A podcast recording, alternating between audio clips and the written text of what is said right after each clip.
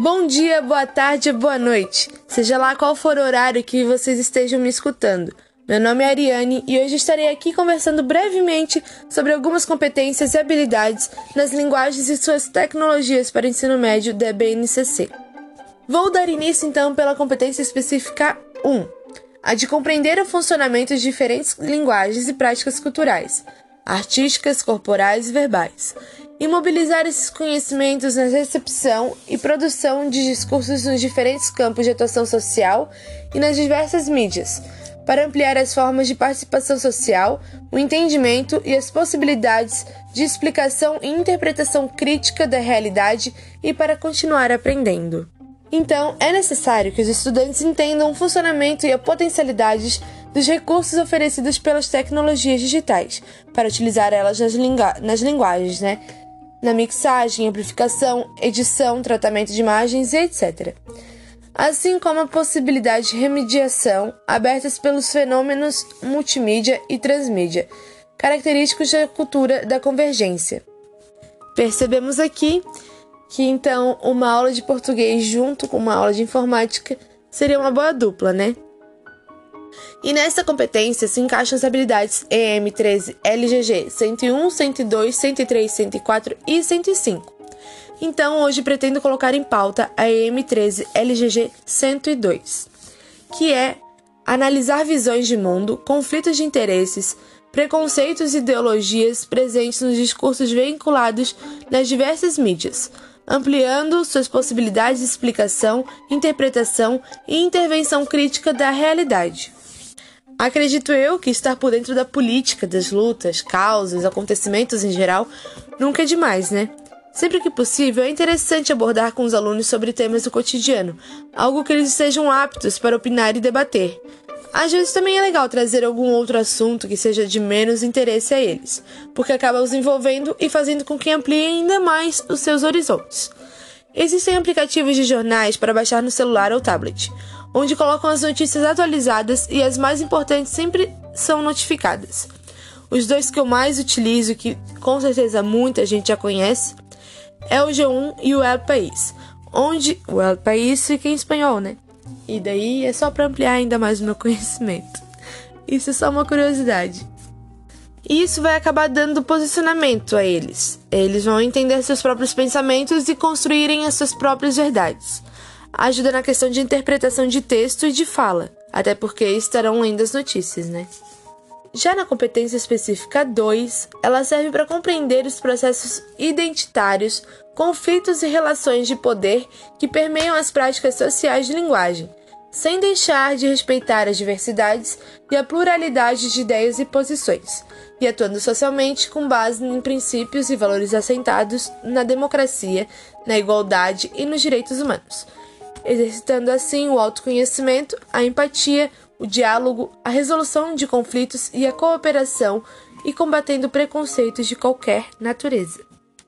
Ela diz respeito à compreensão e análise de situações e contextos de produção de sentidos nas práticas sociais de linguagem, na recepção ou na produção de discursos, percebendo conflitos e relações de poder que caracterizam essas práticas. Para desenvolver essa competência, os estudantes de ensino médio precisam analisar e compreender as circunstâncias sociais, históricas e ideológicas em que se dão diversas práticas e discursos.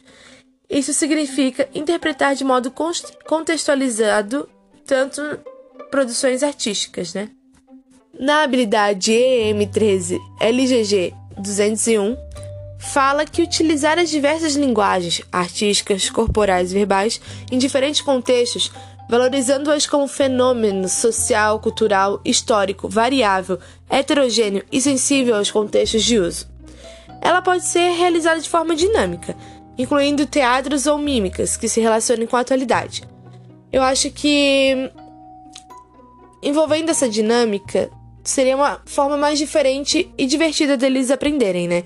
Onde o professor poderia, por exemplo, citar algum contexto e os alunos atuarem, ou então o professor dar uma palavra realizada ao é, relacionada ao contexto e eles fazerem mímicas um para os outros. Então, hoje eu vou finalizar com a competência específica 3, para exercer, com autonomia e colaboração, protagonismo e autoria na vida pessoal e coletiva, de forma crítica, criativa, ética e solidária, defendendo pontos de vista que respeitem o outro e promovam os direitos humanos. A consciência socioambiental e o consumo responsável em âmbito local, regional e global. Essa competência específica focaliza a construção da autonomia dos estudantes nas práticas de compreensão, recepção e de produção individual ou coletiva em diferentes linguagens.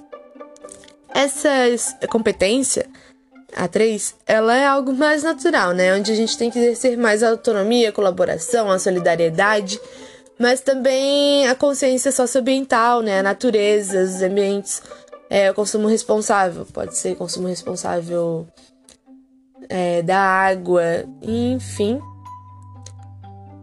É mais naturalzinha. Na habilidade EM13 LGG 302, fala posicionar-se criticamente diante de diversas visões de mundo presentes nos discursos de diferentes linguagens, levando em conta seus contextos de produção e de circulação. Por ela, eu entendo que sempre seria bom saber se posicionar positivamente nos assuntos abordados em sala, na vida, e também.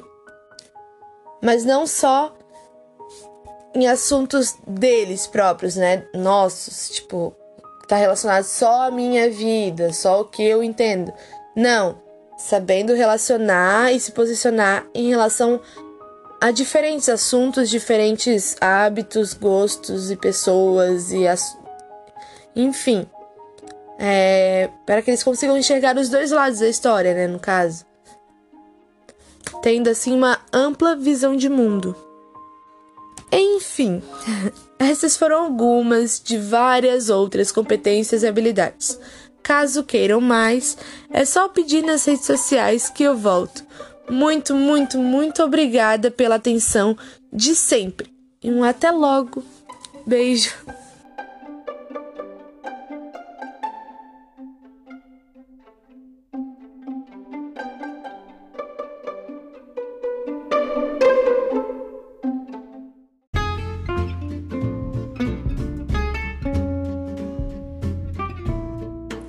O meu livro é Nanny Piggins e a Fuga.